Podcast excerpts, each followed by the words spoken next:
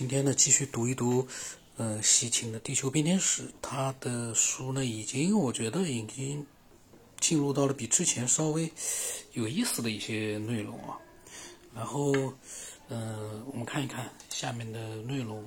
他说，对于前两条河的鉴别，就是比逊河，意思呢是充裕；还有一个积逊河，意思呢是喷涌而出，还不能确认。但是呢，他说后两条河呢。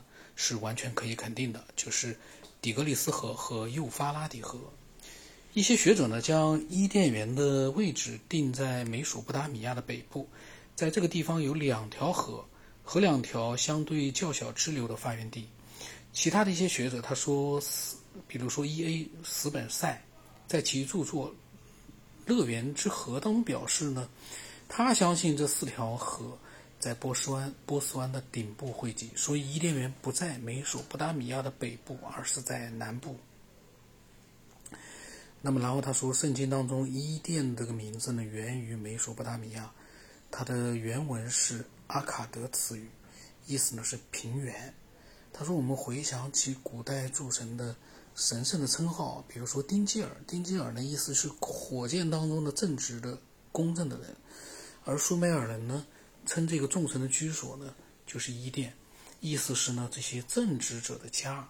他说呢是十分相符的描述。然后他说，纳菲利姆人呢将美索不达米亚当成他们在地球上的家。至少还有另外一个很重要的原因，虽然最后纳菲利姆人在干干地上建造了太空船发射降落场，但仍有一些证据证明，至少在一开始，他们是在一片涧水声中将自己的。密闭太空舱降落到海里的。如果这是他们的降落方法，美索不达米亚附近可不止一片海，而是有两片：南部的印度洋和西边的地中海。所以在紧急情况下，降落就无需在一个特定水域进行了，和我们即将看到的一样，向海中迫降是必不可少的。他说，在古代的文献和图画中呢，纳菲利姆的飞船在最初被叫做天船。嗯，那这些航海的宇航员，打引号的航海啊，他说可以想象，在古代史诗文献当中被描述为从海底天国而来的人，于是呢，渔人形象就这么出现了，而且他们还上了岸。他的意思就是说啊，其实呢，所谓的古代文献里面说海底天国来的人，其实就是宇航员在海中迫降了，迫降到一些就特定的水域。嗯，意思呢就是说呢。他的这个就是我感觉吧，有点硬凑上去了。我们再看看啊，他说这些文献实际上将一些为飞船领航的，嗯，他说就这意思就是那些领航的人啊，领航员穿着描述于鱼。一部文献当中讲到伊斯塔的神圣旅行，他寻找的在一条随着沉没的船离去的大加鲁，就是主领航员。那么贝罗苏斯传播了有关。奥安尼斯的传奇，他是赋予理性者，他是在王王权下落地球的第一年，从巴比伦王国边境的厄利特里亚古海而来的一位神。那么，贝罗苏斯的记录说呢，虽然奥安尼斯长得像一条鱼，但是他在鱼头下有人头，在鱼尾巴下面有人脚，他的声音和语言也和人类接近，发音清晰。这个呢，我。我的感觉吧，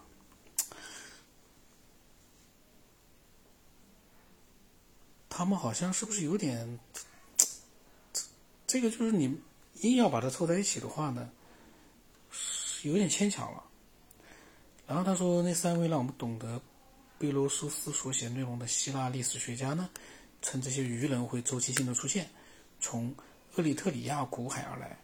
现在呢，被我们就是称为是阿拉伯海，就是印度印度洋西部这样的一个地方。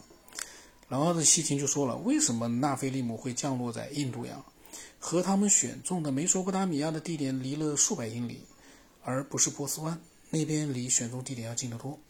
他说，古代的记录呢，间接的证明了他们的观点，就是西秦的观点啊，说他们的第一次降落是在第二次冰河时代，现在的波斯湾那个时候还不是海，而是一片沼泽和浅湖。在那里降落是不可能的。下落到阿拉伯海呢？这些来到地球的第一批高智慧生物将他们的道路直指美索不达米亚。沼泽地延伸到了今天的海岸线之内，在湿地的边缘处呢，他们建立了我们的星球上的第一个据点。他们把它称为是建在远处的房屋埃利都，这是多么合适的名字。呃，我我我的疑惑是，他为什么说他是第一个据点？这个有什么依据？这些东西我们光初看看啊，是对的。但是实际上你再想想，西秦为什么说它第一个据点？他凭什么就是说能确定这是第一个据点？这个问题说实话你就没有答案了。但是他后面会不会提到他的依据？我不知道，因为我没看过啊。然后他说，一直到现在呢，波斯文的 “ordu” 这个词呢，表示营地。这个词在所有语言当中都嗯生了根。然后呢，他又提到了地球的这样的一个德文，还有古高德德语当中的一个就是关于相同的，就是说这样的一个营地，包括地球、陆地这样的一个词语，他就觉得呢是有很多相似之处，确实有很多相似之处。但是这个东西你又证明了啥呢？他说这个我不管，因为这些语言呢，因为各个什么丹麦、冰岛这些语言的文字啊，西秦非常熟悉，因为他是语言学非常在语言方面很厉害。那么，然后呢，他说在美索不达不达米亚南部的埃利都呢，纳菲利姆人建立了地球站，一个半步是冰的星球上的孤独的前哨站。然后呢，嗯。他做了一个对比啊，这些对比呢，我觉得没有必要去看它了。就是关于一个目前的海岸线，还有一个降落点呢，在阿拉伯海，然后埃利都的位置呢在耶地边缘。它的目的呢，咱们看看它下面怎么说。他说，苏美尔文献以及后来的阿卡德译文版，按照建立的顺序列出了纳菲利姆人的据点或者是城市。呃，他说我们甚至还被告知各个据点是由哪位神所管辖。一部苏美尔文献啊，被认为是。阿卡德大洪水碑刻的原本讲到了前七座城市当中的五座。他说，在主在王权的历史的文献啊，在王权从天国下落之后，在高贵的王冠之后呢，王权宝座从天国落下了。他完善了这些程序，神圣的律法，在纯洁之地建立了五座城市，叫出他们的名字，将他们设计成中心。那么第一座城市呢，艾利都，他给了鲁迪穆德领导者；第二座巴蒂比拉呢，给了。奴季格，第三个是拉勒克给了帕比尔萨格，第四个是西巴尔，他给了英雄乌土，第五个呢是舒鲁帕克，他给了苏德。他说呢，嗯，那个让王权从天国落下，计划修建了埃利都和另外四座城市，并安排他们呢各自的长官或者是指挥者的新神的名字呢，都很不幸的被涂掉了。难，但是呢，在所有文献当中写的那位淌过湿地边缘，并上岸说我们在这里安家的神呢是恩基。在这个文献当中，他们的他的绰号是努迪穆德，意思是他是造物者。我西秦呢，他把很多不同的地区的一些历史的文献啊，他把它里面的人物呢，把它都联系在一起了。就是打个比方，这个恩基他在不同的文献里面名字啊什么都不一样，但他呢经过研究呢，断定呢。嗯，这些文献里面的所描述的这个人呢，都是恩基，或者说那些文献里面所描述的都是另外一个神。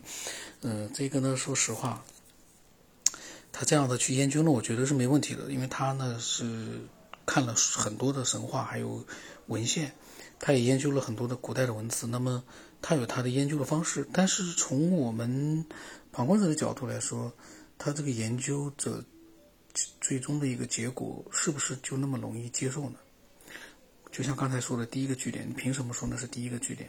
在这之前没有其他的据点吗？